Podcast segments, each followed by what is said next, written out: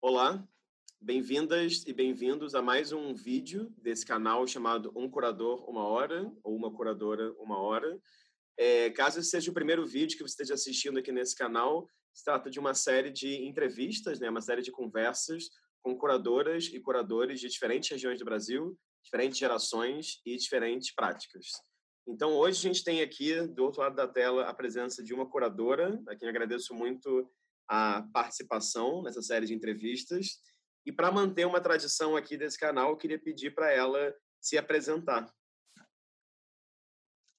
Olá, oi Rafael e todo mundo que estiver assistindo. É, eu sou a Marília Panitz, eu vivo em Brasília e eu poderia dizer que meu trabalho ele tem três pontas que não se separam. Eu sou uma professora, é, sou curadora e crítica de arte. E tenho trabalhado aqui em Brasília já há bastante tempo, embora eu seja do Rio Grande do Sul. Acho que é isso. É isso, tá? Resumindo, é isso, né? É. Marília, é, queria te agradecer para, enfim, a participação aqui, o seu tempo, o seu interesse também. E queria começar te fazendo uma pergunta só para tanto eu quanto quem estiver assistindo entender bem assim a sua trajetória, que é como é que foi assim, de que maneira se deu essa sua passagem do Rio Grande do Sul para Brasília. E eu estava vendo também que você graduou em artes visuais na UNB, né? E, e, logo depois você graduou, você começou a dar aula de artes visuais. Eu queria que você Sim. falasse um pouco sobre isso, assim, essa, esse movimento para Brasília esse seu primeiro momento na universidade e a sua relação com as artes visuais. Então, Brasília eu vim como pessoal da minha geração veio para cá, né, acompanhando a família, né? Meu pai era um funcionário do Banco do Brasil e é, veio transferido para cá, isso no início dos anos 70, e eu vim para cá com ele, né? E aí, a partir daí, eu era uma, uma menina ainda e é, fui me desenvolvendo aqui. Então, eu sou uma gaúcha com grandes laços no Rio Grande do Sul, mas que é, tem sua formação basicamente aqui em Brasília.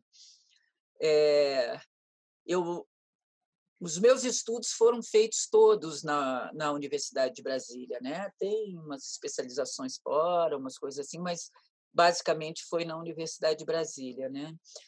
E uh, quando eu entrei na universidade, eu já tinha um, uh, uma, um interesse pela arte, já era uma, já era apaixonada por artes visuais e tudo isso tinha uma certa prática ainda, aquela prática de gente jovem ainda, né?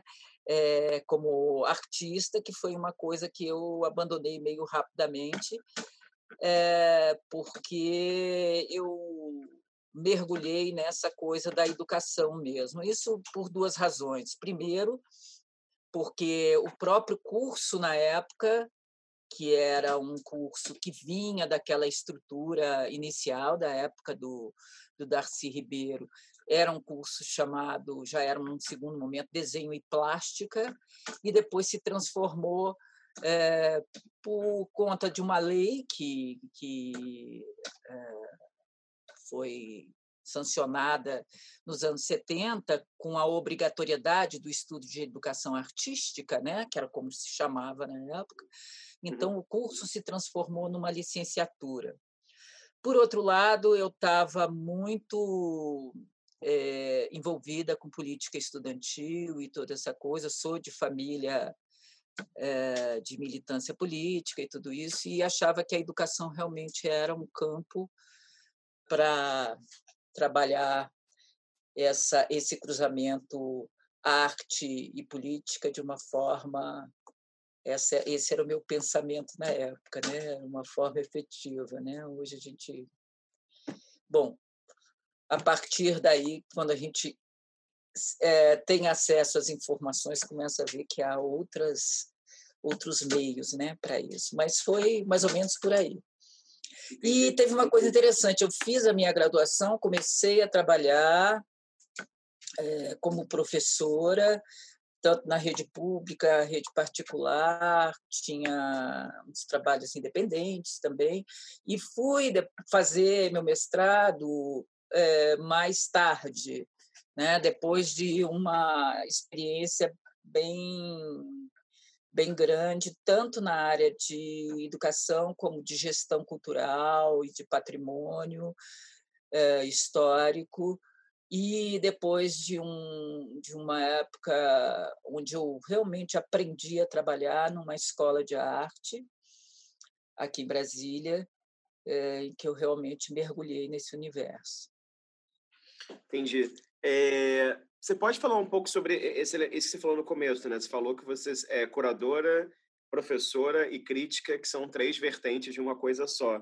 Você pode falar uhum. inicialmente dessa sua relação com a educação, porque eu acho isso muito bacana, né? O fato de que você, pelo que eu pesquisei, né, tanto ter dado aula é, de artes visuais em, em escola regular, digamos assim, quanto ter trabalhado também na UNB como professora, né? Uhum. Então, eu queria que falasse um pouquinho sobre não sei, como é que você enxerga essa sua relação com a educação?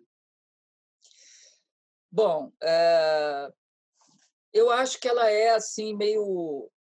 É, acho que a educação para mim é meio sintoma, inclusive, né? É, mas a parte isso, eu acho que ela é estruturante mesmo para todo o meu pensamento, né?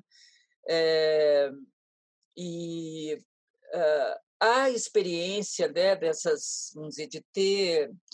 Eh, eu comecei a dar aula numa escola de arte, que não uhum. era, então, ainda depois é que eu fui dar aula na rede pública, eh, nos, nos diversos níveis, e depois cheguei à universidade, né?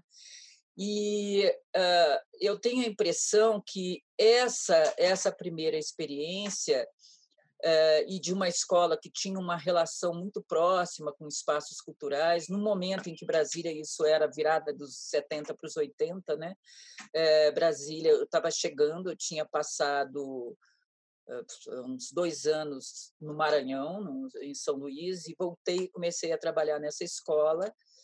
E ela foi assim determinante. Ela era uma escola criada pelo Glênio Bianchetti, pela mulher dele, a Helena Bianchetti, pelo Vladimir de Carvalho e a esposa dele na época, que era Maria do Socorro Coutinho, e pela Mirinha, que agora me fugiu o sobrenome dela, vou pedir publicamente aqui o, as desculpas, mas é que com as outras duas eu continuei, continuei com eles também é, convivendo, e acho que eles realmente me ensinaram a trabalhar, né? E e nessa coisa de, da, da relação com as turmas e com isso tudo, é, eu sempre tive uma preocupação muito grande é, em, nessa parte do fazer, porque eu venho de uma formação meio expressionista mesmo em educação, depois é que é, vai, vai vir essa, essa coisa que foi trazida pelo DBAI, então a coisa da crítica, a coisa mesmo de se pensar as obras como é, umas contaminando as outras no espaço expositivo e tudo isso. Então, a minha prática mesmo também foi se transformando. Né? E nos últimos anos, antes de eu começar mesmo a trabalhar com curadoria, eu trabalhei é, primeiro dirigindo um museu que era um museu do Departamento de Patrimônio Histórico é, e que fica numa região onde foi foi a primeira cidade, a cidade livre, né? Eh, a primeira cidade em Brasília, ele era um antigo hospital, o primeiro hospital em Brasília. Eu acho que tudo isso é muito determinado por essa cidade tão nova que está se criando também quando eu estou aprendendo a, a ser o que eu sou. Né? E uh, tinha uma frequência uh, de pessoas do povo uh, e interessadas em arte popular e tudo isso, então a gente fazia essa, vamos dizer, essa ligação entre o que se produzia, a gente tinha uma relação forte com os artistas contemporâneos da cidade, então se misturava a arte contemporânea com a arte popular e com a própria história de Brasília, né, que se tinha um acervo fotográfico incrível da construção e tudo isso. Então essas coisas foram mudando algumas coisas. No final dos anos 90, eu fui chamada para trabalhar, isso pelo Evandro Salles, que era secretário adjunto de Cultura, é, para trabalhar é, na área dos museus. E aí nós fizemos uma série de projetos, né?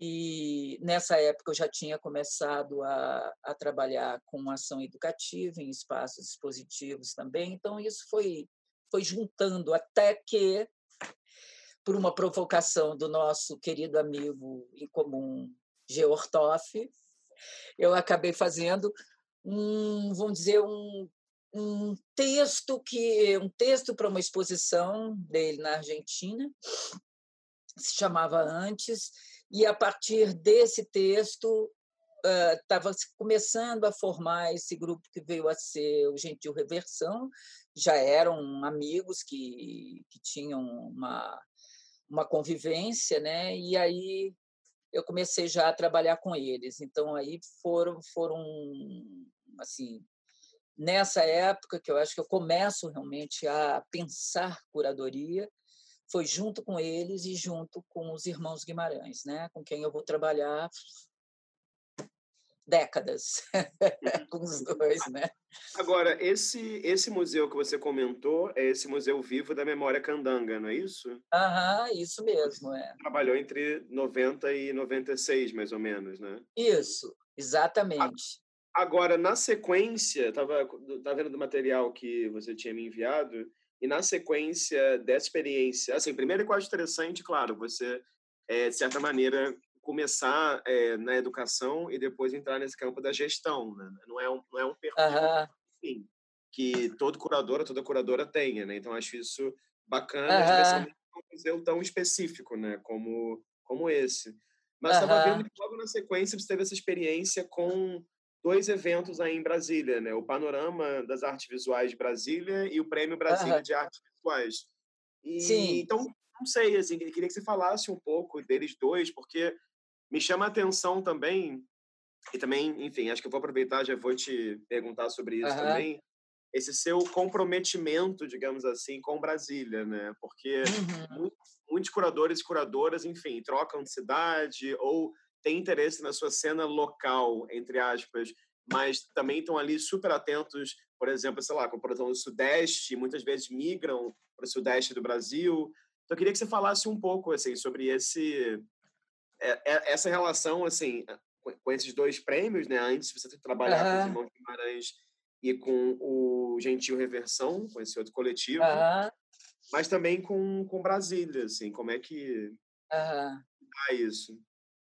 É, eu acho que tem uma coisa também que é meio geracional, né? É, como a gente chega em Brasília ainda, claro que já havia toda uma, vamos dizer, uma, uma cena de arte em Brasília nessa época, mas era tudo muito novo. Esses dias até estava vendo uma entrevista, na verdade é uma conversa entre o Pedro Gandra, que é um jovem artista daqui, e o Luiz Áquila, que morou aqui em Brasília, né, por duas vezes, primeiro com o pai, né, com Alcides da Rocha Miranda, que foi quem criou o, o, Instituto de Artes na UNB, Instituto Central de Artes na UNB, né, lá em 62.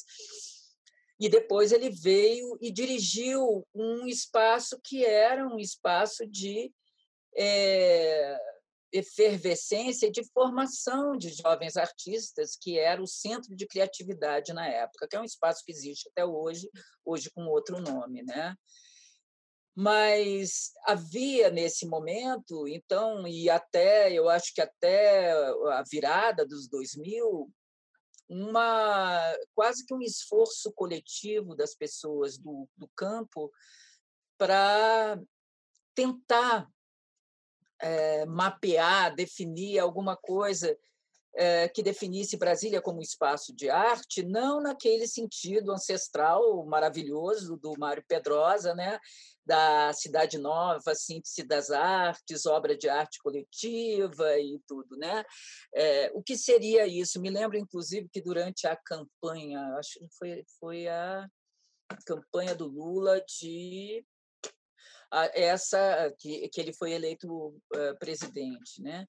A gente fez uma fala, teve um encontro da área de cultura com ele e a gente fazia exatamente essa fala, né? Que era preciso que se reconhecesse isso que se formou a partir dessa, eh, vamos dizer, dessa juventude dessa cidade, de sua trajetória lá é, inaugurada, né, com um, um ato de arte, né? O que que isso tinha desdobrado, né? Então havia toda uma discussão, muita gente nos anos 90 e aí é que a gente vai chegar nessas duas coisas. Evandro, que já era meu amigo há muitos anos, junto com o Eduardo Cabral e a Carla Osório, na época, criaram a Fundação Atos Vulcão, Uhum. e criaram um Fórum Brasília de Artes Visuais, no qual eu trabalhei. Foi quando eu conheci o G, inclusive, porque ele chegou e nós trabalhamos juntos né, lá. É, com outras pessoas, claro, com outras pessoas que, inclusive, depois nós, nós voltamos a trabalhar. Mas, a, mas o que acontece aí é que havia, e aí havia um, um, uma circunstância também muito interessante, que o Alfonso Yu, que estava em Brasília, no Instituto Goethe, então nos, nos, ajudou muito nessa coisa, com os contatos internacionais. Então, o fórum já chegou falando de Brasília para o mundo. Né? E foi uma coisa que super interessante né? para quem, quem, quem se envolveu com isso. Né? Então, isso é só para te dar uma ideia. Quando eu fui trabalhar com Evandro na, na Secretaria eh, de cultura eu já trabalhava, porque eu trabalhava na área de patrimônio, né? Mas aí eh, na Secretaria de Cultura a gente já tinha feito outras coisas juntos anteriormente. Aí a primeira, um dos primeiros trabalhos que ele quis fazer efetivamente foi esse panorama, para que a gente pudesse mapear. Isso é muito muito interessante que essa essa vamos dizer essa ânsia de um certo mapeamento dos artistas e dos espaços de arte é uma coisa que se mantém em Brasília. Eu acho que é mesmo uma forma de mostrar mostrar para o mundo e para si mesmo é, como é que se pode circular e fazer as trocas, né? Porque eu acho que isso é uma característica da dos artistas em Brasília, há uma troca muito grande, né? E aí fizemos primeiramente esse panorama, né? Então uma, uma primeira realmente visita e identificação de espaços não só restritos ao plano piloto, que normalmente Brasília é confundida com o plano piloto, mas também saindo para cidades satélites e tudo. Saiu esse primeiro é, trabalho, esse primeiro livro, que é muito interessante porque ele continua sendo ainda usado, embora hoje em dia, imagina, isso é 97. Uhum. Imagina a quantidade de artistas que já surgiram depois disso. Né? Mas hoje em dia, por exemplo, a gente tem um, um, um, trabalho que eu acho muito legal, que é coordenado pela Sinara Barbosa, que se chama Brasília Plano das Artes, e que, de uma certa forma, continua essa tradição, né? Então, na verdade, quer dizer, há um interesse, sim, em Brasília, em se definir alguma coisa que, de uma forma, aí, vamos dizer, já trazendo um certo um certo viés sociológico também que define a produção de artistas em Brasília e tudo, né? Mas é, mais do que qualquer outra coisa, é de provocar um diálogo dessa produção daqui com os outros com os outros espaços, né, com os outros centros no Brasil e fora do Brasil, né? E aí o prêmio também tem essa linha, né? É, havia aí uma, um interesse do MINC de fazer um, algum trabalho junto ao Museu de Arte de Brasília, e a gente então propôs essa já haviam, já, já tinha havido inclusive salões nacionais trazidos aqui para Brasília, né? Bom, tem o primeiro lá em 67, o famoso do, do porco empalhado do Nelson, né? Mas depois disso, aliás, a Renata Zambujo tem um estudo bem legal sobre isso, essa essa sequência aí, né? É, o Uh, uh, haviam alguns, alguns uh, os últimos salões tinham sido feitos aqui, e aí se pensou num outro formato, que era o Prêmio Brasília de Artes Visuais, né? com uma forma de prêmios de aquisição para incorporar o, o acervo do museu. Né? e junto a ele se pensou nessa outra coisa que tinha um outro aspecto, né? Então tinham artistas que no ano anterior, isso aconteceu em 98, em 97 tinham feito exposições aqui em Brasília nesse eh, espaço da 508 Sul. A gente está falando de uma época que ainda não tem Centro Cultural Banco do Brasil, que a Caixa não está ainda com. Então, eh, os espaços são mais esses espaços ligados ao Estado, né? E eh, então eram artistas que tinham feito exposições eh, durante o ano de 97 e houve então uma, um, um grupo de um júri de seleção de pessoas de várias partes do Brasil que de, definiram quais eram os artistas ganhadores para fazerem então esse trabalho durante um ano com uma exposição ao final do ano, né, com acompanhamento e com eh, esse trabalho no final do ano.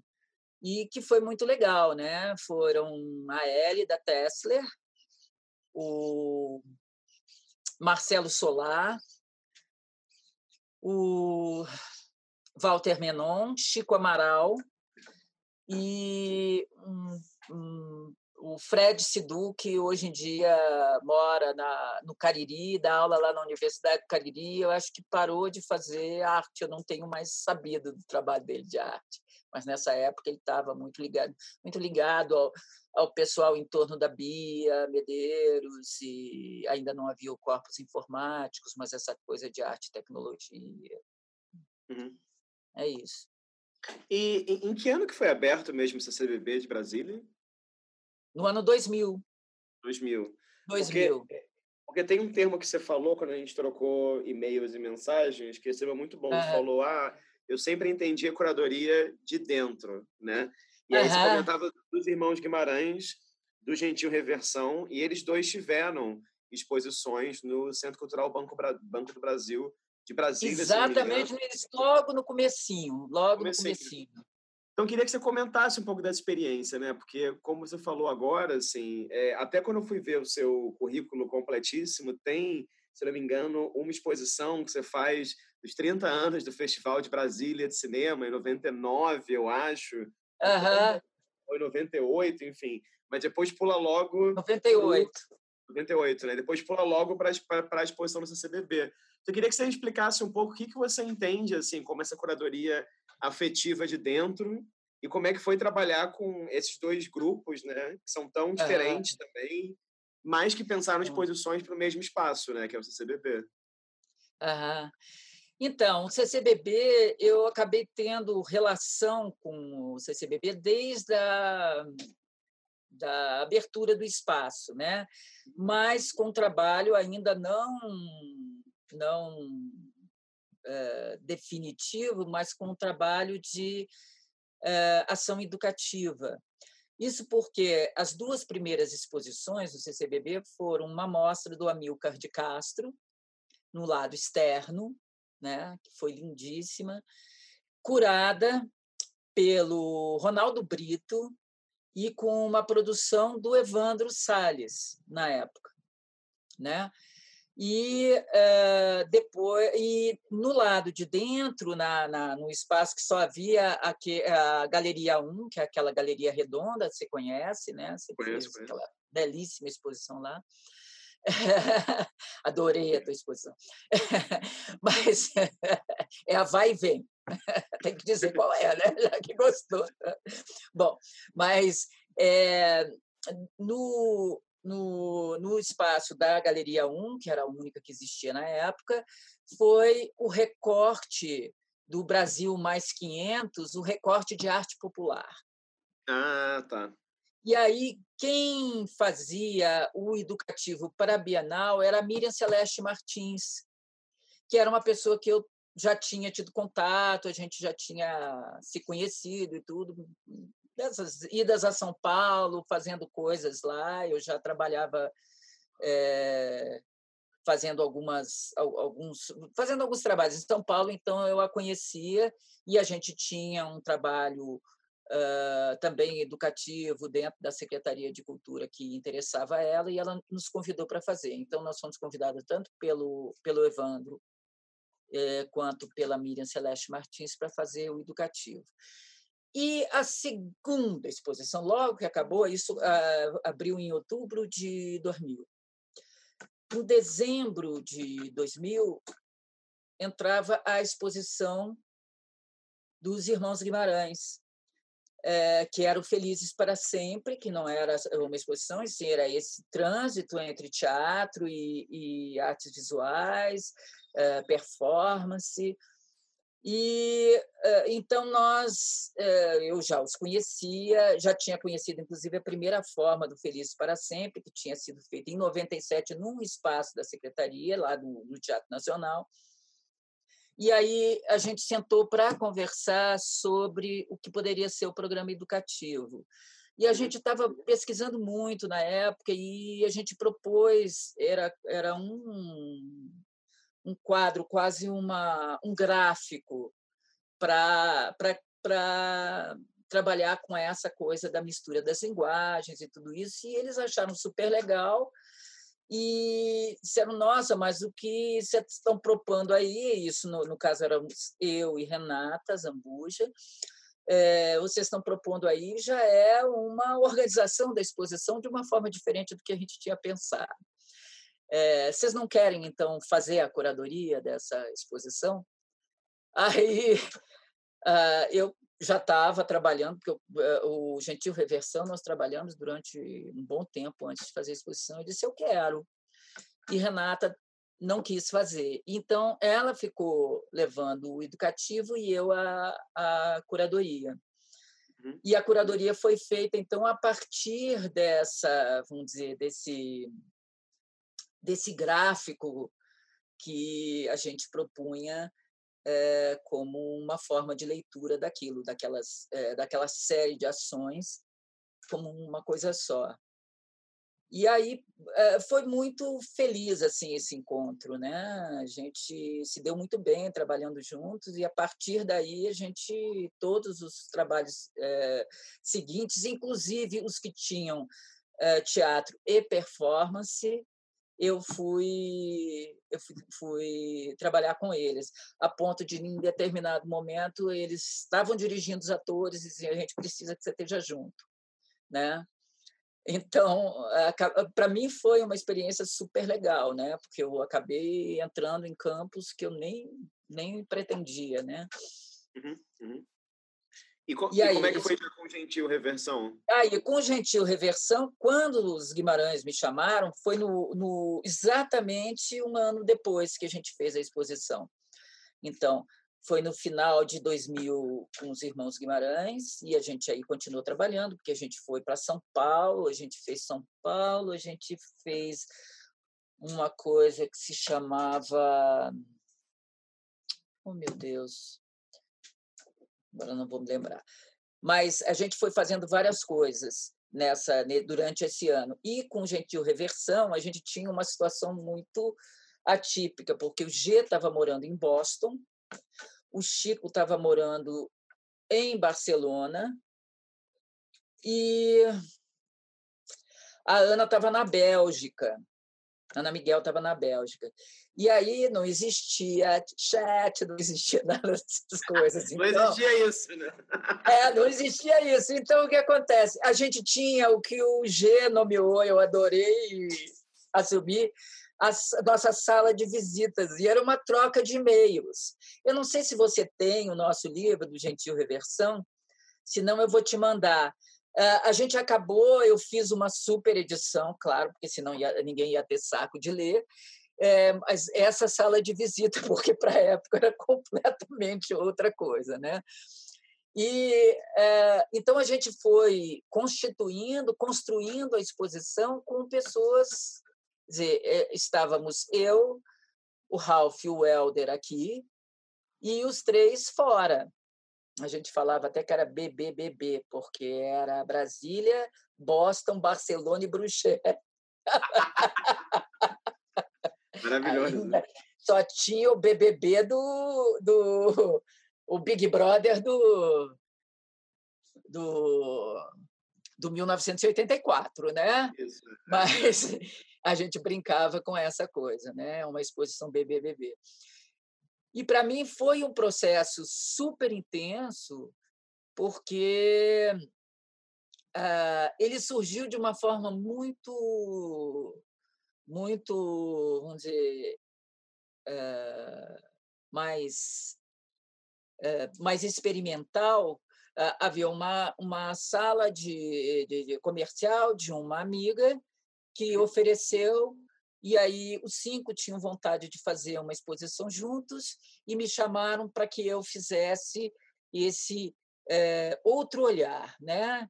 Então, é, quando isso foi crescendo, aí foi se transformando efetivamente numa curadoria e que foi muito legal, mas toda muito é, muito dialógica mesmo, todo mundo conversando muito, e havia essa ideia de ter um, um, uma. Eles, no início, queriam fazer a exposição com as obras se inter, interpenetrando, sem que eh, houvesse qualquer tipo de indicação do que era.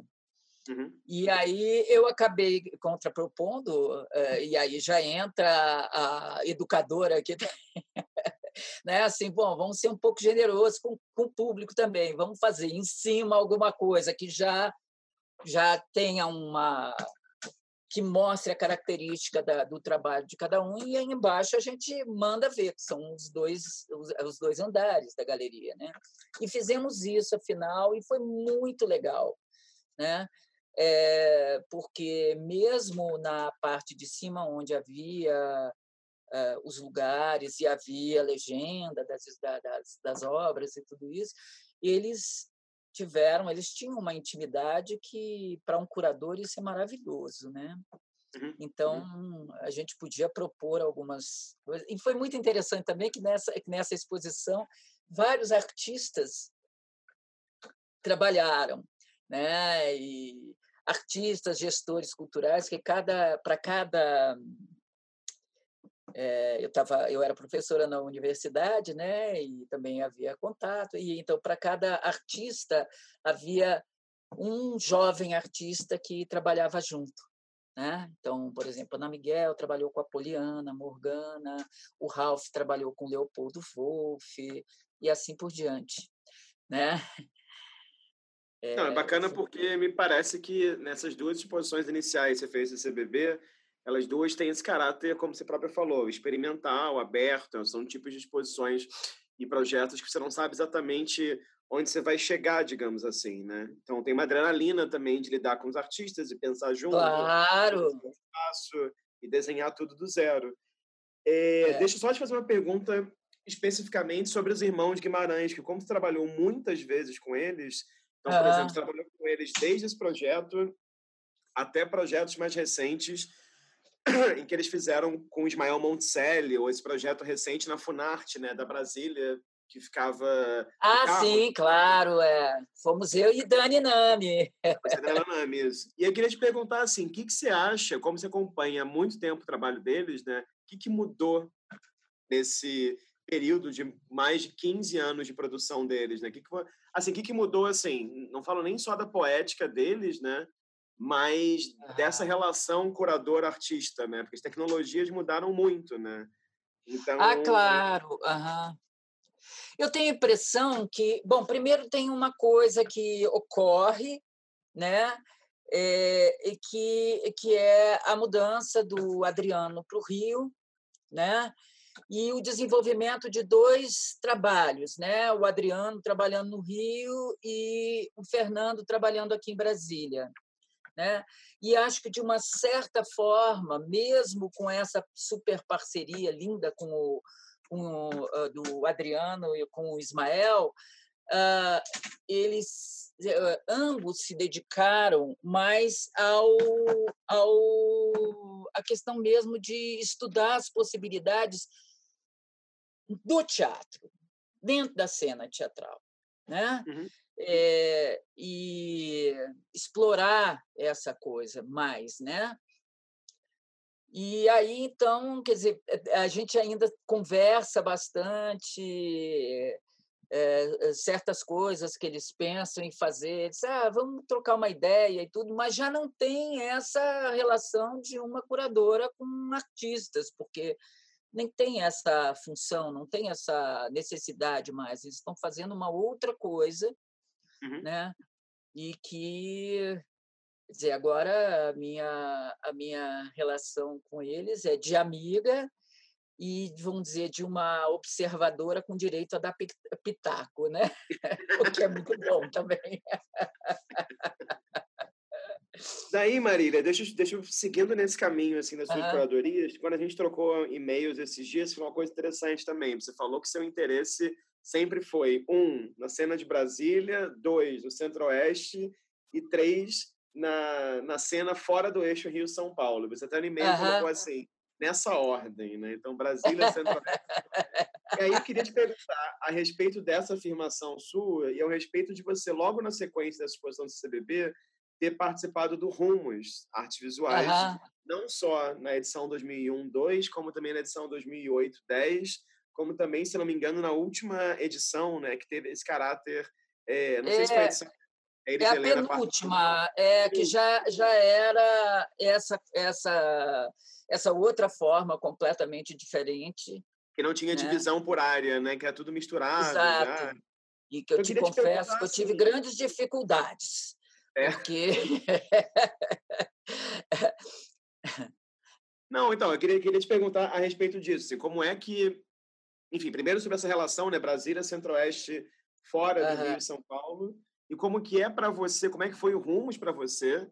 E como é que, assim, mais do que o Rumos, como que é para você um convite como esse, que você é convidada a representar, entre aspas, a região centro-oeste, entendeu?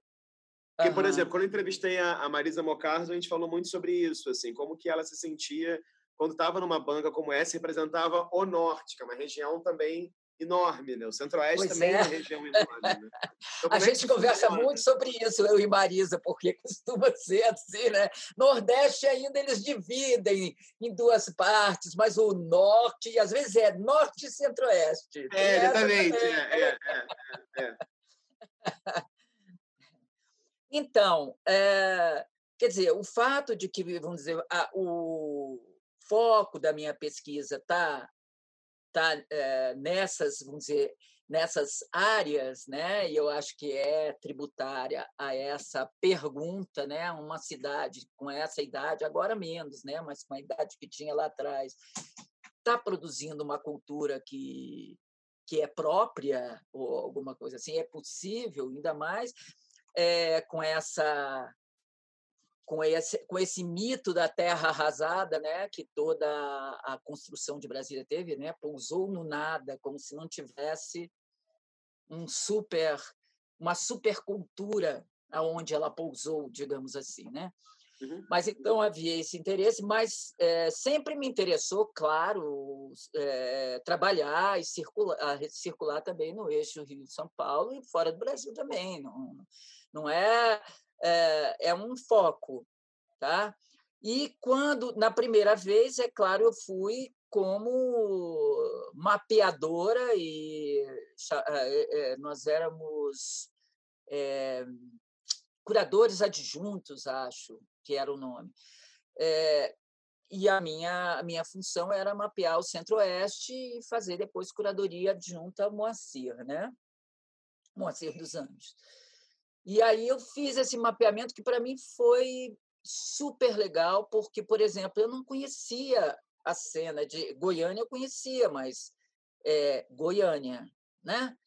Ponto, né? E não conhecia do Mato Grosso nem do Mato Grosso do Sul e foi muito bom para mim poder andar por lá, conhecer as pessoas, andar um pouco aqui pelo interior também, né? E e levar para lá também essas, essas informações. Né? E acho que foi muito interessante, porque o primeiro mapeador era um mapeador que não era da região, uma mapeadora né? da, da primeira. E não, ela fez um trabalho super legal, mas é, para mim havia, vamos dizer, um, um, outro, um outro interesse nisso. Né? E a gente teve muita. Nessa época, a gente ainda fazia, cada um de nós fazia uma exposição depois. E a minha exposição tinha uma pessoa de Brasília só. Quer dizer, eu não estava aí. A, o meu interesse maior é como que essa produção daqui se mistura com a produção de outras partes do Brasil, né? E na, no segundo aí eu já não eu, eu fui aí um, um, uma das um dos curadores, né? E aí, aí eh, vamos dizer, o mapeador do Centro-Oeste era uma outra pessoa, né? E, e eu trabalhei, é, os, vamos dizer, os curadores adjuntos que trabalharam comigo nessa época foram Márcio Harum e Bituca Sundé, foi divertidérrimo, né? E foi muito, muito interessante, né? E uh, aí já, já, já tive uma outra perspectiva, que era a ideia de é, como pensar né, dizer, uma produção que está no país todo, quando a caixa com os portfólios de São Paulo era quase o tamanho da caixa de todos os portfólios do resto do Brasil juntos. Né? Então, você, é claro, você sabe que isso é dessa forma, mas você tem a ideia com aquela materialidade na sua frente, né? É, que há essa, quer dizer, não é à toa que há esse uma tradição, quer dizer, o Rio já com uma tradição de capital durante muito tempo e tudo isso, e com uma cena efervescente, tudo isso, e São Paulo, que é essa potência pelo interior também de São Paulo, né? Uma artista produzindo na, no, no, que você anda por aqui no interior e você não vai ter muita muita muita gente, você não tem tantos lugares para ir assim, né? É, como é o caso para Marisa também, Mocarzel, né? Fazendo isso. Né? Agora, São Paulo é outra realidade, né? Para mim, então, foram duas experiências muito diferentes e muito interessantes, tanto uma quanto outra. Numa em que eu é, me centrei mais nessa produção, né? E como pensar as formas de colocar em diálogo, né? Essas essas, essa produção né, com a de outros lugares, e no outro de olhar para o Brasil como um todo, né? que aí é, foi também determinante para esse interesse de vamos pensar aí não é não é não quero saber da produção do Rio São Paulo claro que eu quero saber né é, mas é, é, ver de que forma os outros lugares também estão fazendo, inclusive muitas vezes alimentando né, a cena em São Paulo e no Rio, por exemplo. Né? Muita gente acaba migrando. O que eu acho que é interessante é que está acontecendo agora em vários lugares, eu converso com curadores de outros lugares, muita gente ficando mesmo. Eu acho que até pelos meios de circulação que hoje são muito mais fáceis, as pessoas ficam, né? E elas ficando, elas continuam é, se colocando no espaço, né? No, no, no lugar. E isso vai dando engrossando o caldo né, da cena de cada, cada lugar também. Né. É, eu tenho a impressão, sim, que, que a internet e as redes sociais também facilitam essa hiperconexão, né? Você tem, sei lá, cenas que talvez se não fosse a internet não conheceria, né? Ou se não fossem alguns projetos, enfim. Então, isso é uma diferença. E também fico imaginando, daí eu, daí eu ter comentado isso, e essa imagem que você fez da caixa de portfólio de São Paulo, uma imagem ótima, né? Assim, é, como também que é um desafio, é e segue sendo, você conseguir equilibrar esses muitos Brasis do processo de seleção. Ou seja, você não ter uma exposição baseada hum. numa num open call, né, numa chamada aberta assim, em que você tem três quartos de pessoas de São Paulo, entendeu? Porque eu já vi isso acontecer muitas vezes, né? Porque efetivamente é uma questão demográfica também, né? Tem muitas Sim. pessoas no estado de São Paulo, muitas instituições, escolas de arte na capital, enfim. Lógico.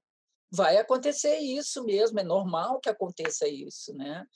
dizer, o que eu acho que é importante, e essa foi uma discussão muito legal que, que foi proporcionada por esse livro da Funarte que organizamos, eu com. Ai, desculpe. Com o, com o Fernando e com o André Severo, é, porque a gente teve essa preocupação de dar uma. Vamos ver a produção, que aí era uma coisa até. É, talvez mais complexa, né? É a produção ensaística de qualidade no Brasil como um todo, né? Onde e aí para mim, por exemplo, que fiz essas, bom, vários projetos desses de andar pelo Brasilzão afora, foi legal porque eu tinha conhecido gente de muitos desses lugares, né? Então eu podia contar, olha, não sei quem lá, não sei quem lá, né? Então, eu acho que essa, e eu acho que você tem essa disposição também, é, Rafael, dessa de viajar, de, de, de descobrir o que está se fazendo nos outros lugares, não, não, necessariamente você precisa, o curador pode estar mais interessado em fazer isso, por exemplo, do Brasil para fora do Brasil, e tudo não há problema nenhum nisso. Mas tendo gente que faz isso, é legal que você pode reunir, por exemplo, num livro como aquele, uma quantidade de, de produções de super boa qualidade de gente que está pensando e, é, em vários lugares e que muitas vezes não se conhece, né? Sim.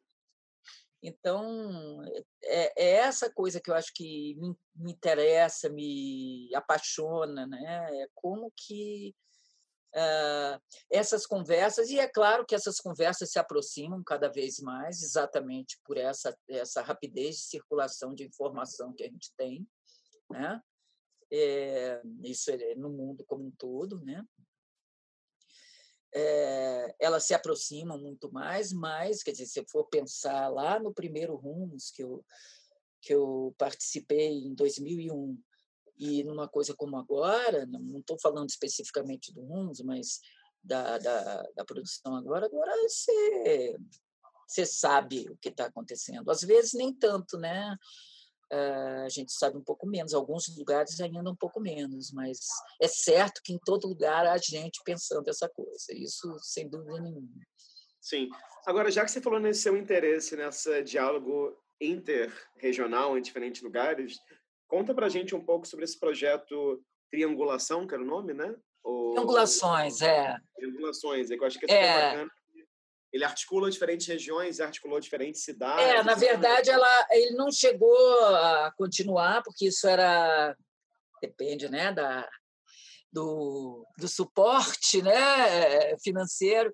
Então, isso era a Secretaria de Cultura da Bahia, estadual da Bahia, que que financiava esse projeto.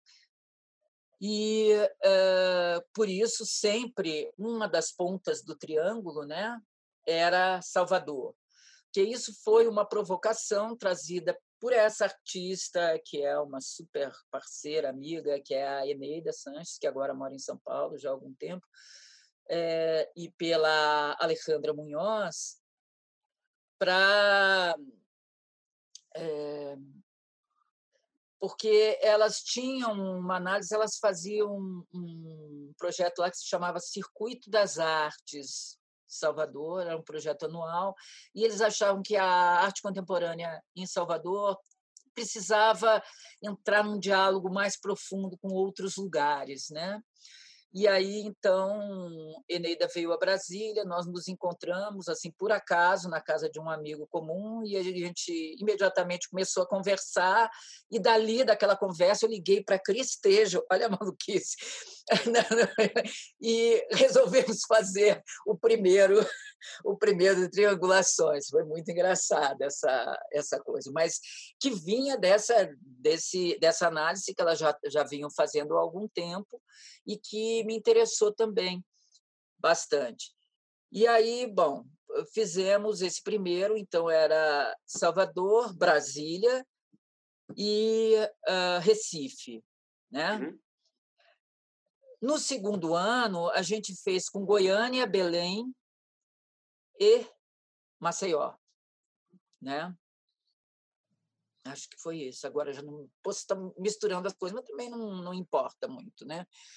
E uh, foram trocas muito ricas mesmo. Por exemplo, Goiânia foi um espaço, foi um, um, um, lugar onde a gente teve oportunidade de. Ah, não, com, Goiânia foi no outro ano, foi com Fortaleza, exatamente. Belém, Maceió e Salvador, claro. E a outra vez foi Goiânia, é, Fortaleza e Salvador, sempre tem Salvador. E assim, você, é, por exemplo, a, a pessoa, o curador é, local em Goiânia era o Divino Sobral, que é um parceiraço, né? E a gente fez lá no, no Centro de Artes Visuais de Goiânia, que foi criado pelo Carlos Sena, não sei se você conhece, que é um uhum. espaço assim, primeiro mundo mesmo, né? Então, ah, essas coisas, as diferenças de um lugar para o outro, né? Aqui, por exemplo, em Brasília a gente fez no Museu Nacional.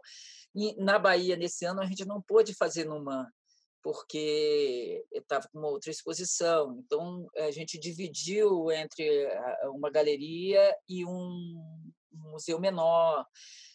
E a cada vez ele foi ele foi tendo uma vamos dizer, uma configuração mais interessante. A gente foi aprendendo, por isso que eu acho que se a gente tivesse podido continuar seria ótimo, mas não deu paciência. Eu acho que esses três anos e mais um ano com, a, com essa grande exposição em Salvador, né, de todo o projeto e com o, o, seminário que aconteceu, acho que fechou legal. Tem um livro que até hoje não, não conseguiram publicar, a gente sabe bem como é que são essas coisas, né?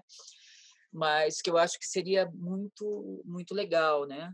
Porque havia então essa, vamos dizer, esse levantamento de artistas de cada uma das, das localidades por pessoas que conheciam e depois então ao se juntar as as obras e aí tinha essa função da curadoria geral que era muito forte discutindo com os curadores locais ver o que realmente não era um julgamento de qual é a melhor obra e sim como que se constituía ali uma sentença curatorial. Né? Uhum. Então, havia, ao mesmo tempo, uma, uh, um, algo que estava no início, que era essa estabelecer essa conversa grande, mas, por outro lado, havia também uma, um exercício de curadoria também de muita conversa. Uhum. Né? para chegar. Eram sempre quatro, quatro curadores né, que tinham separados obras diferentes e que se ia organizar num espaço só. A ideia era que não ficassem separados por localidade. Né? Uhum. Então, mas isso, isso, isso é um dado interessante na sua trajetória também, né? Porque você participou de vários projetos que têm esse caráter de pensamento coletivo, né? Desde a relação dos irmãos Guimarães, uhum, sim. até esse projeto. Então, eu queria te perguntar rumos também, né? Um pouco sobre isso, assim. É... Como que é o seu processo de, criati... de criação nesse sentido, né? Porque uma coisa é você sozinha, como um artista numa galeria, ou você uhum. sozinha pensando uma coletiva, e outra é ter esse caldeirão de pessoas, né? Então, tem a impressão que Exato. você prefere o caldeirão do que o. É, na verdade, eu faço também, eu tenho exemplos de fazer curadoria sozinha, né? É, também gosto de fazer, mas normalmente aí eu chamo os artistas para conversar. Ou seja, sempre tem uma, uma essa ideia de, de é, propor esse outro olhar, né? mas ao mesmo tempo nesse outro olhar ter, ter é, dizer, imbricado com ele aquilo que é, é o olhar daqueles que estão participando. Assim, é claro que não dá para fazer isso sempre. Por exemplo, triangulações era impossível, no Rumos era impossível, né? mas aí tem um outro nível de conversa né? entre curadores, por exemplo. Né? Eu acho que talvez a, a maior, é, assim, mais recente e é, é, maior, é, maior exemplo disso foi nessa grande exposição aí dos 100 anos do Atos Bucão, porque o Atos, bom, é uma figura que acho que acaba que todo curador em Brasília, em algum momento, tem o desejo de trabalhar com Atos, né? E porque ele tem essa essa coisa, a gente né, conhece a cidade também pelas obras dele, né? E há muito da obra dele que acaba não sendo tão conhecida, aquela coisa, nem vou me estender muito sobre isso, que é uma coisa bastante sabida. Mas quando a gente fez, foi fazer, eu achei que era legal ter um outro curador junto comigo, né? Então, e aí, além de nós dois, ainda vieram dois assistentes de curadoria, uma que é, que é a a secretária executiva da Fundação Atos Bucão, que é a Valéria Cabral, e o outro que é meu parceiro de muitos projetos, que é o Carlos Lim. Então, trabalhamos os quatro, que é muito, também assim, muito próximo do André. E aí, é, então, e aí não, não há possibilidade, bom, artista está morto, o artista não está não tá mais aí, como é que você vai estabelecer esse diálogo, né? E a gente começou primeiro fazendo algumas coisas a partir da história. Eu tive a oportunidade de conhecer o Atos, de conviver um pouco com ele, e conhecia várias pessoas e nós saímos, fui inclusive essas vezes com, com Valéria, que, que realmente conviveu bastante com ele, na casa das pessoas que conviveram com ele. Então a gente fez uma série de entrevistas e tudo, mas ao final a gente decidiu, eu e o André, que vamos dizer, a pauta, a partitura da nossa exposição seria uma entrevista maravilhosa que ele fez para uma jornalista que é amiga também, é, que é a Carmen Moretson, é atriz também. E é, em 98 foi o ano que ele fez 80 anos, né? 80? É, isso. 80 anos. E essa, esse, essa entrevista é uma entrevista magnífica. E ela foi nossa partitura mesmo para a exposição. Né? Quer dizer, a ideia sempre é tentar trazer essa voz do artista. É claro que uma curadoria traz a voz do artista, né? mas de uma forma mais. Quer dizer, até onde a gente pode ir, né? especialmente com um artista que está morto, não está mais aí. Né? Uhum. E nessa mesma época que a gente estava montando, é, eu fiz uma, uma exposição na Funarte com nove artistas aqui de Brasília, é, todas mulheres, que me chamaram para fazer, chamava-se A Vista, Paisagem e Contorno. É, era Karina Dias, Iana Tamayo, Júlia Milward, Iris Helena, é, Bruna Neiva, Cecília Bona, medo de. Aquele período de eles são artistas, né? Aquele foi, foi uma turma, foram nove, nove mulheres. e, é, e eu meio que propus a elas, como elas me chamaram, elas já tinham um projeto e me chamaram, eu digo assim, bora fazer fazer eh, uma, uma montagem dessa exposição que, que tenha realmente a marca de vocês juntos. E aí fui propondo e fui desenhando a partir de coisas. Elas vinham todas uma a uma aqui em casa e a gente ia montando essa coisa, né, juntas. E foi também muito legal, quer dizer, foi de uma certa forma uma revisão daquela, vamos dizer, daquela, daquela metodologia, se pode dizer, do Gentil Reversão agora em 2016, né? É, então eu acho que você tem razão, eu gosto mesmo dessa coisa. agora, pegando esse termo que você falou, né, da, cura, da, curadoria de dentro, né, da curadoria dentro, afetiva. É quando você faz uma exposição como a do Atos, né, que está lidando com, não sei, obras espalhadas em coleções, um artista já falecido, um espólio, é. talvez, também, eu fico me perguntando, assim, se você consideraria isso uma curadoria, entre largas aspas, de fora, né? Porque você não tem essa, essa presença do, do artista no processo criativo. Se bem uhum. que nessa exposição do Atos tem uma coisa que você e o André Severo fizeram que me chamou a atenção, que era sempre permitir alguns diálogos com artistas contemporâneos, né, vivos, produzindo. Ah, sim. Então, Isso assim, eu fiquei foi... perguntando até que ponto essa opção de incluir artistas mais jovens. Eu tive até a impressão que alguns tiveram obras comissionadas para a exposição, não sei se isso não era uma forma de seguir tendo a curadoria de dentro, só que a partir de um artista já falecido, entendeu?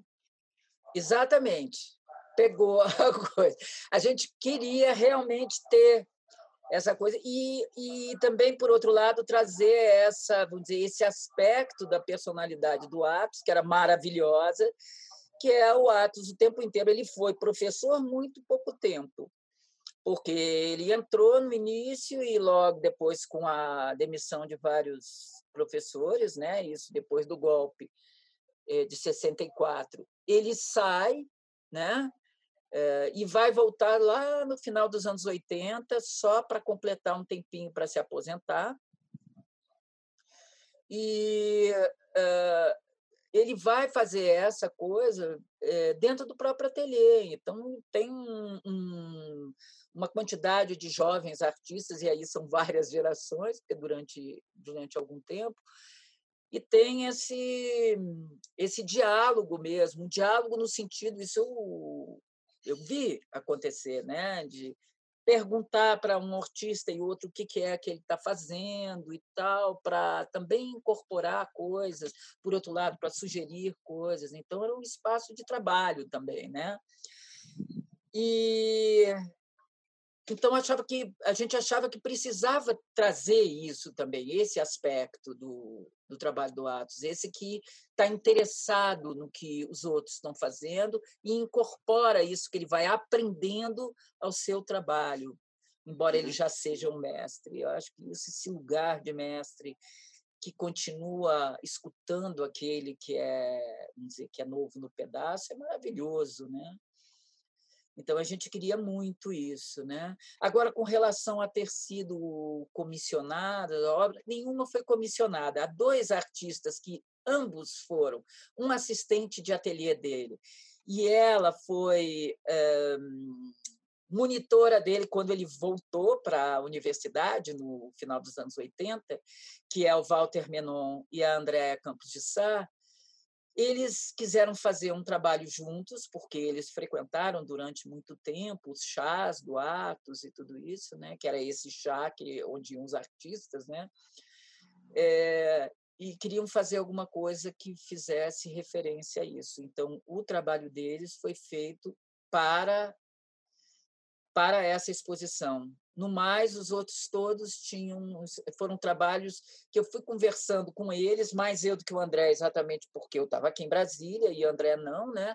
Mas é, sempre depois fazendo essas conversas, como a nossa aqui também com o André, fomos então escolhendo junto com os artistas as obras que é, a gente achava que eram interessantes. É claro que havia uma escolha nossa, mas os artistas escolhiam as obras que eles é, julgavam, as obras do Atos que, que dialogavam com a deles. Então, a gente tem depoimentos lindos, muitas coisas não, não puderam, não dá para botar tudo, né?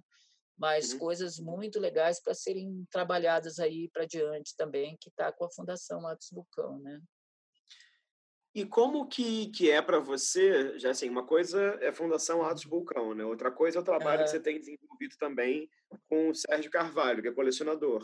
Eu queria te ah, perguntar ah, assim, que é não só o trabalho com o Sérgio, de acompanhar também essa coleção cada vez maior dele, né, de arte contemporânea no Brasil, especialmente artistas mais jovens, né, pelo menos pelo que eu me lembre, mas também além desse desse dessa sua relação com ele teve também essa série de exposições que você Marisa Mocarzel e, e Poliana Morgana curaram juntas uhum. né de alguns é. recortes da coleção dele em algumas diferentes cidades do Brasil Então, como é que é, assim, essa... Que aí também, enfim, eu estou um pouco viciado pelo seu termo curadoria de dentro, assim, que é uma outra forma de pensar curadoria Não tem problema. E uma coleção privada, né? Assim, tem, um, tem uma uhum. outra camada aí também. Sim, mas aí talvez seja, a, vamos dizer, dessas experiências que a gente está discutindo, é claro que existem outras, né? onde ela tenha sido mesmo mais de fora. Se havia, quer dizer, o aspecto de dentro era é, a, a própria é, o próprio reconhecimento da forma com que este curador escolhe né, o que vai fazer parte da sua coleção, que a gente teve acesso a isso, porque a gente é, entrou dentro da casa dele, onde ele tem a maior parte da, do, do acervo, né? mas depois foi aos outros lugares, ele tem mais oito lugares onde ele tem acervo dele, né? e levadas, levadas por ele, né? e ficamos, foi uma imersão realmente, né? Então você também vai começando a aprender, né? Como é que esse colecionador coleciona, o que é muito interessante de pensar também, né? Então, o que ocorre, talvez, e que tenha me chamado muito a atenção, e eu acho que a gente eu já conhecia o Sérgio, já conhecia a casa dele, já conhecia a coleção e tudo, mas a gente se aproximou mais depois dessa dessa exposição é como, como que se estabelece a relação dele com os artistas que ele coleciona, que é muito próxima. Então há também aí algo que é, que é que é que tem uma certa idiosincrasia mesmo, né? Que é da, da própria. Ele diz muito. Eu é, coleciono a partir de artistas que vou, conhecendo e a partir de artistas que eh, a partir de é, obras de outros artistas que me são apresentados pelos artistas da minha coleção. Uhum. Então, de uma certa forma, ele vai sendo é, orientado por aqueles artistas com, com os quais ele já estabelece uma relação.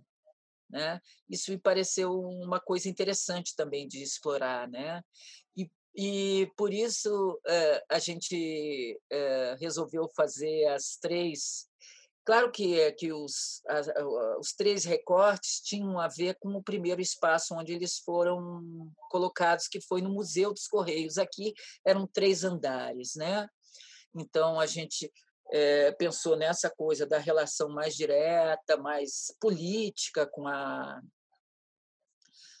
com a, a obra, né? E, é, que foi a, o, o, recorte curado por mim. Um segundo que tinha um pouco, é, um pouco não, tinha muito a ver com a questão da, do artista num, vamos dizer, num, é, num embate com, com a matéria do seu trabalho, né? E, é, em que o material, de uma certa forma, dita o que vai ser, né? O, a linguagem dita o que vai ser, né? que ele vai produzir, e um terceiro que tinha a ver com alguma coisa que é, que apontava para essa, vamos dizer, esse cruzamento que também me é muito caro uh, entre a arte, filosofia e psicanálise, né? ou seja, é, o que deixa aflorar isso, né? Vamos dizer, uma arte onde o sintoma está mais aflorado mesmo, né? Que foi curado pela pela Marisa Mocarzel, né? E quer dizer tinha essa coisa, mas por um por um outro lado a gente tinha é, um interesse em acessar certas partes da coleção que eram menos conhecidas, né? é, coisas que eram novas, claro, mas também coisas que já não tinham sido tão divulgadas do acervo dele, porque nos parecia que era muito interessante, que era muito, que era muito interessante a gente poder é, deixar à vista essas escolhas do colecionador, né? já que ele apontava para a escolha feita dessa maneira, né? Uhum, uhum, uhum. É, porque aí mais uma vez, enfim, tem, tem esse tem esse processo coletivo, né? Que eu acho que isso é muito. Tem, exatamente, é. Muito eu bacana, acho que isso talvez bacana. venha dessa, dessa, desse trabalho que passa por um pelo ensino, uh, pela relação, pela educação mesmo, né? Uh, pela gestão também, né? e por esse esse vamos dizer essa forma de trabalhar que Brasília me trouxe muito que é sempre muito coletiva também sabe uhum. Agora é, caminhando aqui já já para o fim já que você falou sobre a sua relação entre arte filosofia e psicanálise eu queria que você comentasse um pouco mais a respeito disso e comentasse também isso quanto aos seus textos né porque voltando lá para o começo uhum. você falou que curadoria, é, educação e crítica, né? Então, como é que, de certa uhum. forma, esse cara, esse seu interesse pela psicanálise e pela filosofia não aparece também na forma como você escreve, né? Um pouco. Ah, sim. É, é, aparece totalmente, isso é intencional, né? Porque, para mim, tem algo que... É, é, linguagem é sintoma, né? Ou seja, é claro que a elaboração, a simbolização, o sintoma está na ordem do real, toda essa coisa, mas há sempre a emersão sintomática e eu acho que é isso que faz o trabalho ter, ter essa coisa que te pega, né? É, e é, me parece que falar de obra de arte, ou de processo de artista, ou mesmo de história da arte, sem considerar essas questões, para mim não me interessa efetivamente. Né?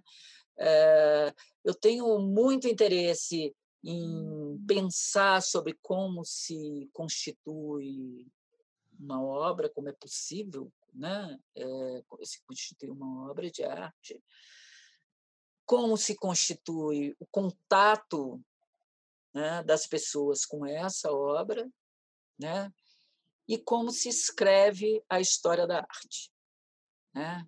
O que que é possível se ter acesso, né? Bom, essa é uma discussão hoje em dia para lá de é, que vem por vários viés, mas que tem sido muito discutida ainda bem, né? Quando se começa a pensar que arte é essa que a gente considera história da arte, né? É, como é estreito isso, né? E eu acho que quando a gente começa a olhar né, essa produção, né, e essa produção também numa escala maior, né, é, pensando sobre esse viés do que move né, o humano a produzir poesia, né, é, a psicanálise é um, um, instrumento também essencial para fazer um, vamos dizer, um, um filtro para isso que você está tá tentando dizer, né? E a filosofia também, é claro, né?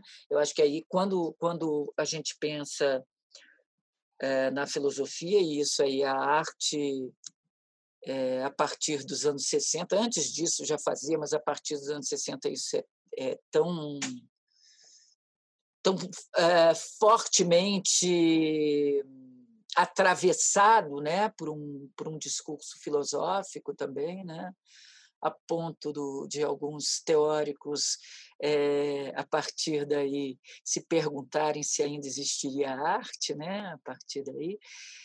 É, eu acho que essa sobrevivência e essa pujança da arte é, nesse intenso diálogo com a filosofia também nos aponta um.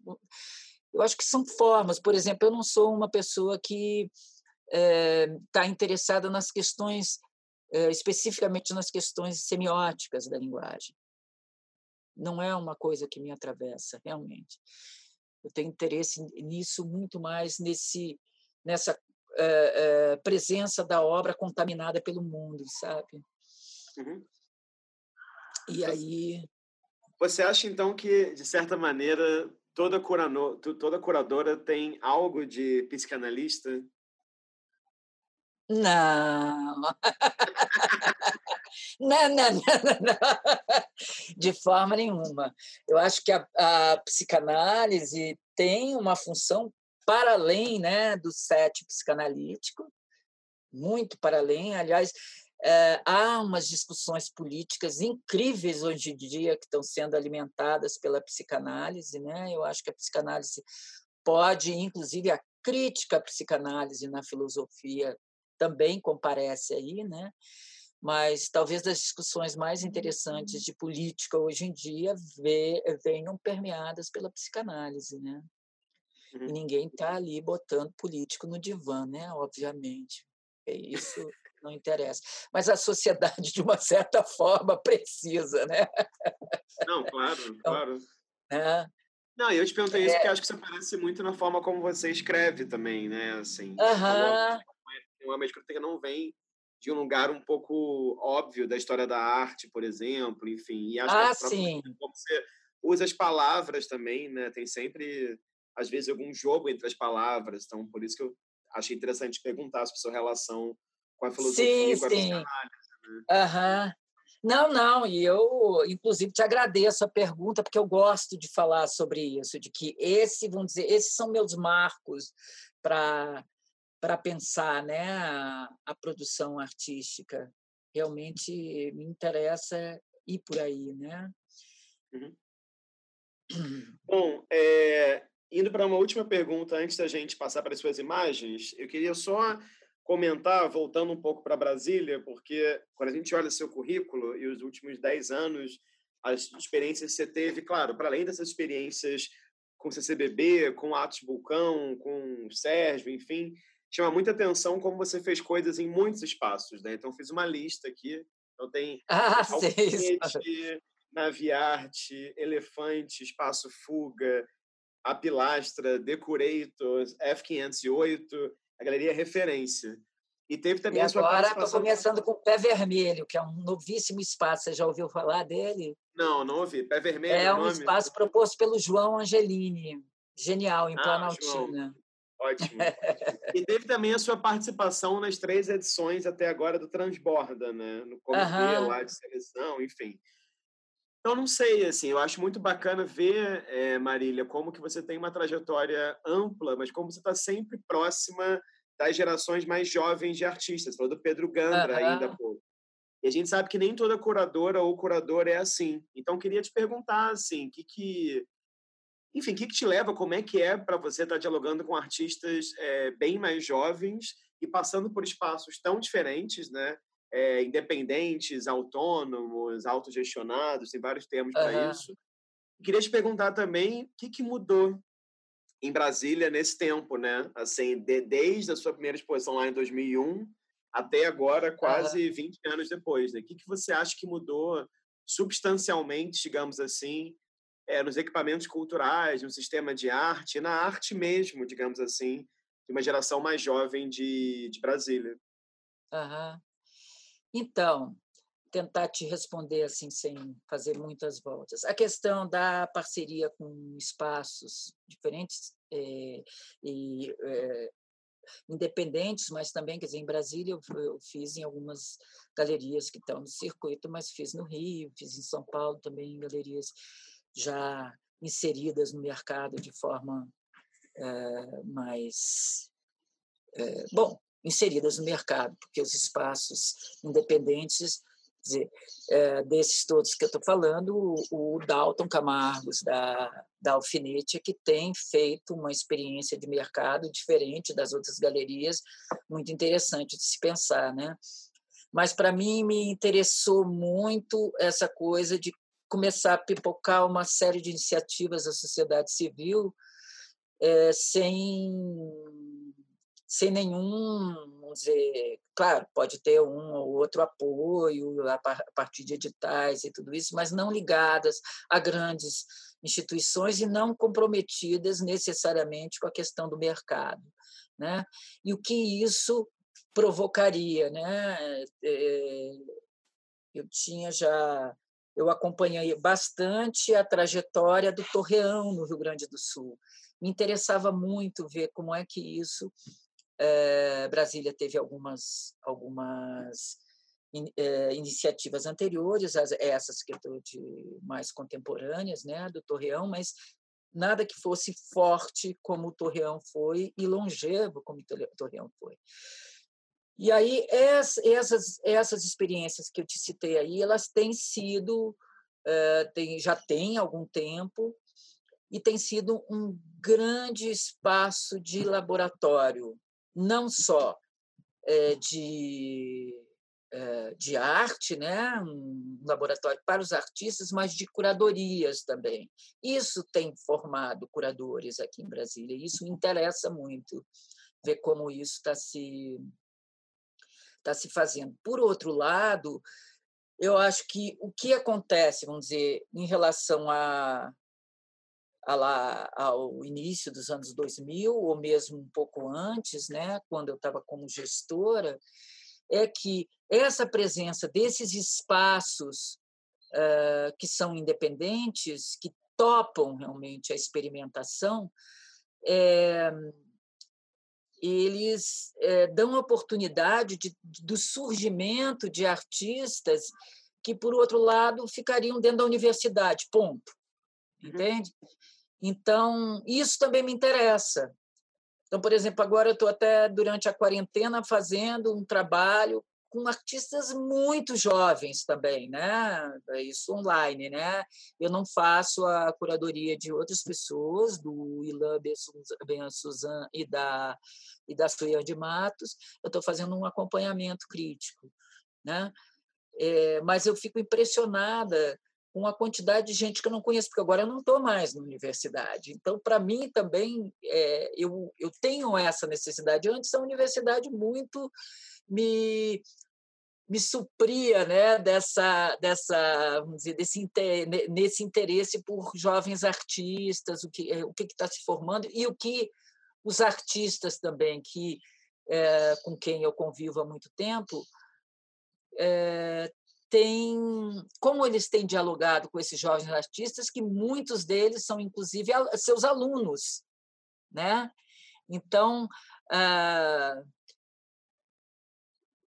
para poder efetivamente compreender isso, eu acho que eu tenho que me comprometer com esses espaços, de certa forma. Então, eu faço curadoria neles, eu faço textos para eles, eu faço acompanhamento crítico, Uhum. E isso vai também, vamos dizer, alimentando o meu pensamento e as minhas ideias em relação às coisas. E, por exemplo, foi muito importante para o Rastros de Atos, essa exposição dos artistas eh, de várias gerações influenciados pelo, pelo, pelo Atos, né?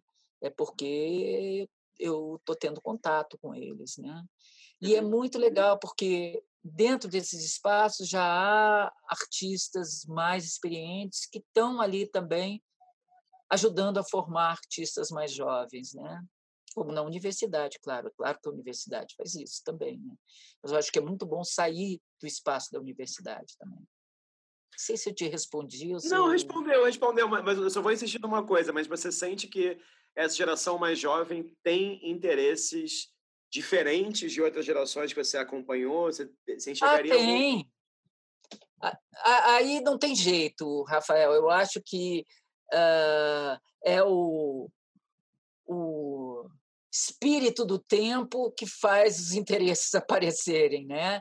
Então, e é claro, se vê também agora com mais é, para mim, né, com mais clareza que a importância da sua formação também, né? Então a gente tem uma série de jovens artistas que estão trabalhando, por exemplo, com esses essas questões da paisagem, com essas questões de certo colecionismo, mas que é associada à ideia de paisagem também, né? Como é, coleção de fragmentos e tudo que que tem uma ligação muito forte, por exemplo, com grupos ligados ao Geortoff e a Karina Dias, mas não eh, são trabalhos que têm sua personalidade, que, mas que é, têm se desenvolvido em grupos em torno desses artistas também, né? Como tem artistas em torno do Ralph Guerre, que não é, nunca foi um professor, mas que foi um,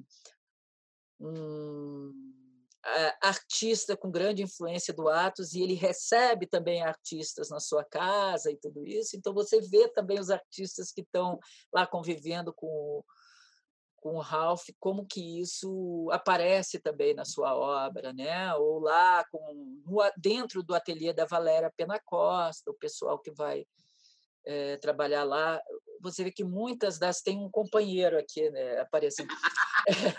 não tem jeito, sempre vem um. É, eu acho que vai é, produzindo certas ideias que se desdobram no fazer desses desses outros artistas, como acontece na universidade também, né, com os professores dentro dos ateliês, né.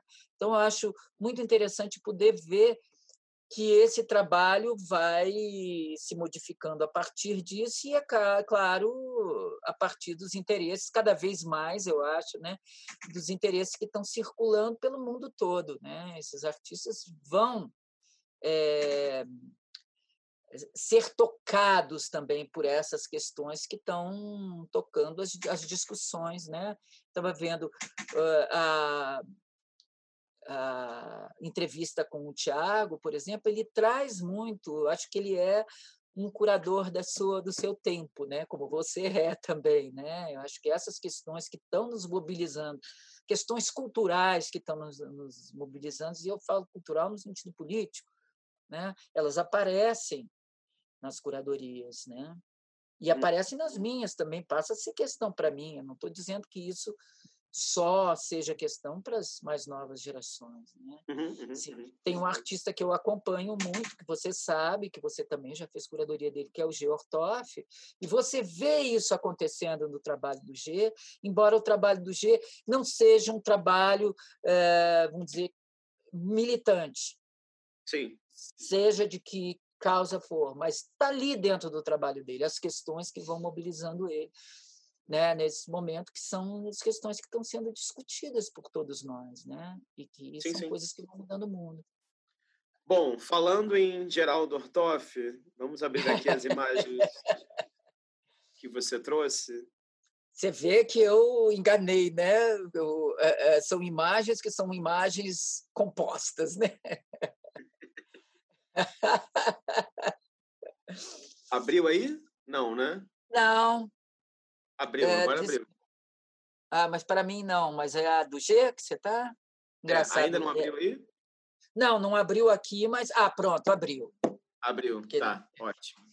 Então, então... Fala, fala, um pouquinho para gente, Marília. Você trouxe três, digamos assim, séries de imagens, né? Então, essa aí é a é, primeira. Exato. Uh, eu trouxe essa, esse trabalho. Engraçado que o primeiro trabalho que eu separei do G seria ele mesmo, até por uma questão de que ele tem responsabilidade so, sobre essa minha virada aí, né?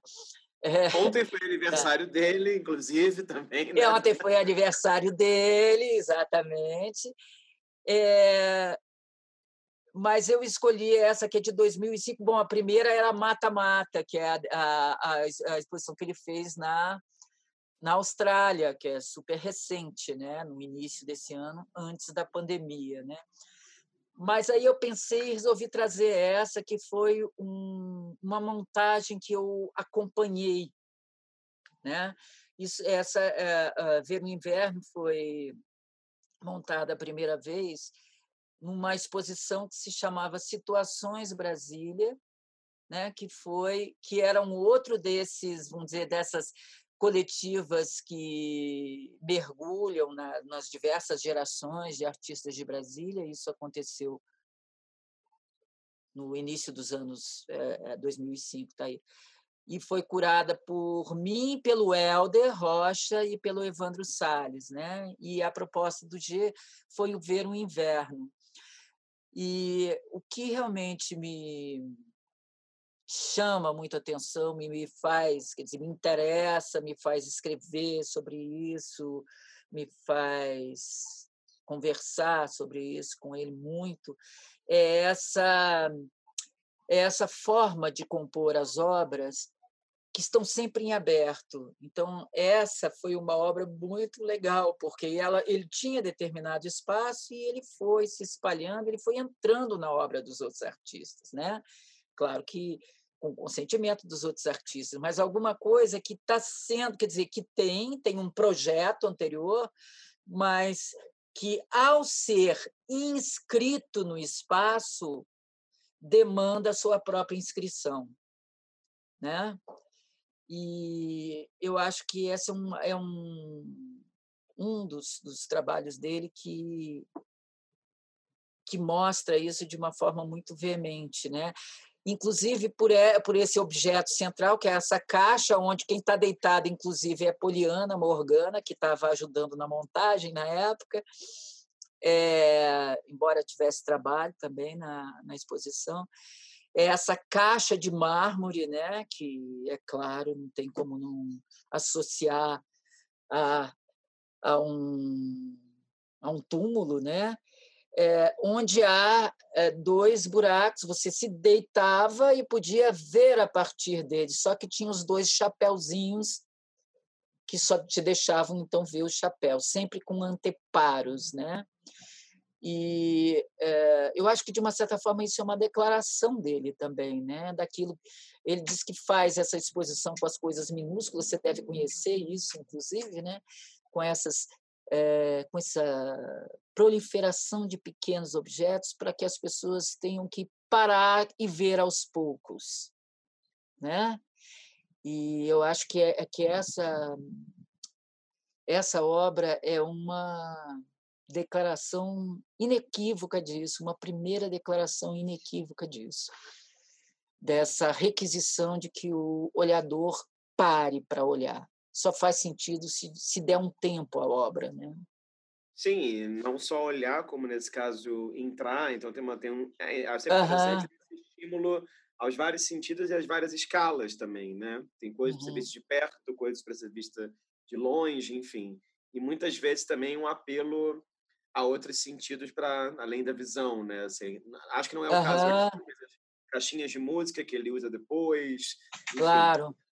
É, acho que é bem. Essa foi a, a, segunda que eu quis botar, os Sonhadores, que é o início das caixinhas de música, mas uhum. resolvi pagar um tributo a, a, essa mais antiga, exatamente por causa disso.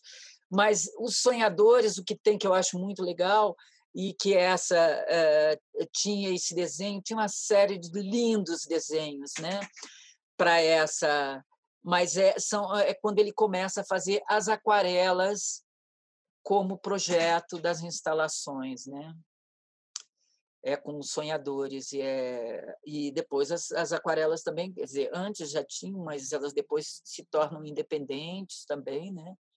Uhum. Do, mas essa ideia da aquarela como um projeto também, quer dizer, uma obra como projeto de obra, uhum. né? Uhum. Vamos ver o que mais você trouxe aqui. Muito bem. A outra é, é uma, um recorte de uma das montagens da mostra do Atos Vulcão, é, porque é, eu comecei a trabalhar com exposições do Atos um pouco antes, né? mas nunca uma que fosse uma retrospectiva. Né? E essa coisa de como a obra dele é vasta e é, num, num primeiro olhar, muitas vezes colocada como algo, você pensa nas fotomontagens, você pensa nas primeiras pinturas figurativas, depois você pensa nas pinturas que são é, abstratas, nos painéis, né, que tem uma certa figuração, como esse do Sara Kubitschek, e nas, nos projetos de azulejo, e parecem é, como se fosse um artista que atacasse por várias áreas, né? E como a lógica do pensamento dele é sempre muito coerente e muito definida. Eu acho que é preciso ter um contato com as, as diferentes formas de, de produção poética dele para poder chegar a essa né, a, a poder lê-lo, quer dizer, ler uma, vamos dizer, uma obra de azulejo e poder ver restos da, das fotomontagens dele, por exemplo, né? Uhum. É, então... e é um, é um mergulho profundo, né? Porque é muita coisa, eu lembro bem. Essa foto não sei se é de Belo Horizonte, não é? Ou não? Esse é de Belo Horizonte, é. é eu suspeitei pelo, pelo chão, pelos tacos. É. E, e, e, é, muita, é muita coisa, é uma produção extensíssima, na verdade, né? Assim, então, enfim, a exposição até me chamava a atenção por isso, porque era conseguindo mostrar muita coisa também, né? Isso era muito bacana. É, e a gente, e eu acho que foi um desafio e uma e uma coisa que é, nós temos é, muitas afinidades eu e o André, mas em, em certas coisas a gente tem uma diferença de, de de pensamento e, e foi muito interessante a gente poder é, pensar como trazer, mas ambos tiveram essa, vamos dizer, essa coisa meio gulosa de querer trazer muita coisa, né? Como ir limpando isso depois e a obra do Atos te possibilita isso, né?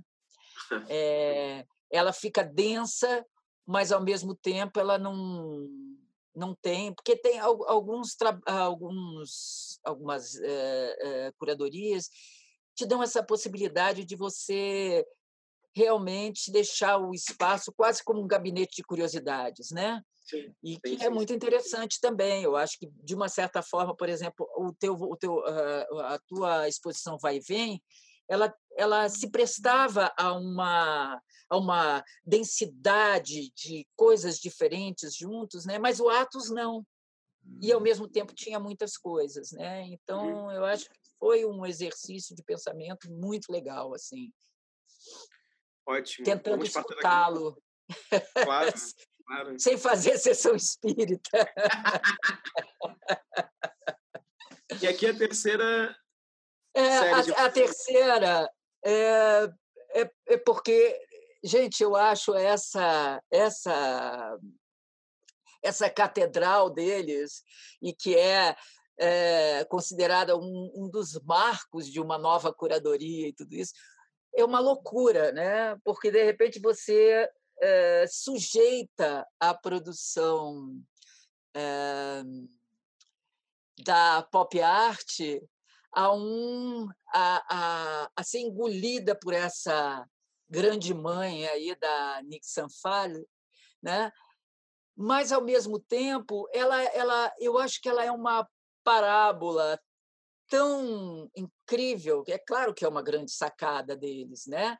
Mas ao mesmo tempo ela é, ela força a barra ali, né? Ela sujeita as obras a, a certo pensamento curatorial de uma forma muito forte mas eu acho que ela inaugura alguma coisa de sair de um pensamento curatorial, é, vamos dizer, mais é, sujeito né, por um rigor de obras que estão sendo expostas. É claro que a gente já tinha lá Duchamp fazendo essas coisas muito antes, né?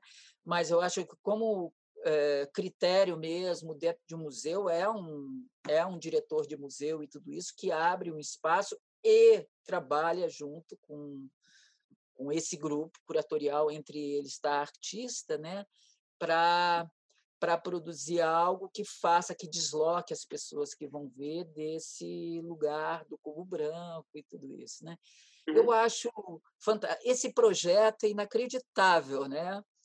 Então, eu achei que, que é, é, eu gosto muito, uso muito essa imagem e gosto de pensá-la como algo que, de uma certa forma, a gente vai é, aproveitar esse aprendizado até hoje, né? Nos, nas, nas, nas produções de. Ah, é bacana que você trouxe, de certa maneira, três instalações, né? Aqui. Exato. A né? A uhum. montagem lá do Atos e o trabalho do G também, né? É, exatamente. Não, muito é. bom, muito bom. Deixa eu parar de compartilhar. Ótimo. É, Marília, última pergunta, que é a minha pseudo-pergunta surpresa, que não tem mais nada de surpresa, na verdade. Mas, bom, eu perguntei para as sete primeiras pessoas que eu entrevistei que conselho que elas dariam para alguém que está começando na curadoria. Uhum. E aí eu estou perguntando para as sete seguintes o oposto. Que conselho que você que conselho você daria para que um, uma, uma curadora ou curador não fizesse? Né? O que, que você recomendaria? Ou seja, eu perguntei inicialmente, o que, que você recomendaria para que os outros fizessem? A minha pergunta agora é o pote. O que, que você acha que o curador não deve fazer? Não, não deve fazer. Não deve sujeitar o, a, a sua amostra a um pensamento. É, deixar sempre algo em aberto, né? É, escutar, é, vamos dizer assim, escutar as obras, né? Não pegar muito pesado, não pegar a mão pesada, não sujeitá-las a uma, a uma ideia, a um conceito, é, embora, é claro, tenha que haver um conceito permeando, sem dúvida nenhuma, né? mas não sujeitar as obras a essa. Eu acho que esse é o maior pecado de uma, de uma curadoria. Né? Isso você entra dentro do espaço e você vê isso né? acontecer. Ótimo, muito bem. É, bom, Marília, super obrigado pela conversa, pela entrevista, pelo seu tempo. E, enfim, fico super curioso de ver os projetos você fazer agora nesse momento pós-pandemia, né? Nesse Pois é, vamos ver o que, que vai, vai acontecer. a gente está inventando um monte, agora se a gente vai conseguir fazer, não se sabe, né? Você também deve estar, tá, né? É, não, esse projeto aqui é um pouco disso, né? É um pouco de uma é. disso. Mas, enfim, foi muito bom te escutar e saber mais trajetória e saber mais também, não sei, desse seu comprometimento com a produção de arte em Brasília, não só a produção, mas a disseminação dela e a conexão dessa produção com outras regiões do Brasil e do mundo também, né? E acho muito bacana realmente assim ver como que você transborda, né, citando lá o nome do, do, do prêmio, do edital, diversas gerações, né, assim, porque eu acho que isso não é uma prática comum, então acho muito bacana uhum. de observar isso. E, enfim, e é isso, fico curioso para ver que outros transbordamentos você vai ter no futuro ainda. E eu sempre esperando ver o que, que é a novidade que você vai aprontar também, porque eu te sigo. ah, Rafael, muito bom conversar com você. Muito legal esse projeto, eu quero ver todos. É, vou me disciplinar agora para ir vendo. Você acha que você vai colocá-los aqui, o quê? Uma, um por semana? é um por assim? semana. Assim? Supostamente, a cada quarta-feira vai ter um novo. Beleza. Ótimo. Bom, tá então, para quem está assistindo até agora, eu agradeço. E, mais uma vez, esse aqui é um canal chamado Uma Curadora Uma Hora, ou Um Curador Uma Hora. É, lembro que é uma série de entrevistas com curadoras e curadores de diferentes regiões do Brasil, diferentes gerações e diferentes práticas. Então, caso seja o primeiro vídeo que você esteja assistindo aqui no canal, fica o convite para você assistir os próximos. Então, obrigado e até a próxima conversa aqui. Muito bem, Marília. Foi ótimo.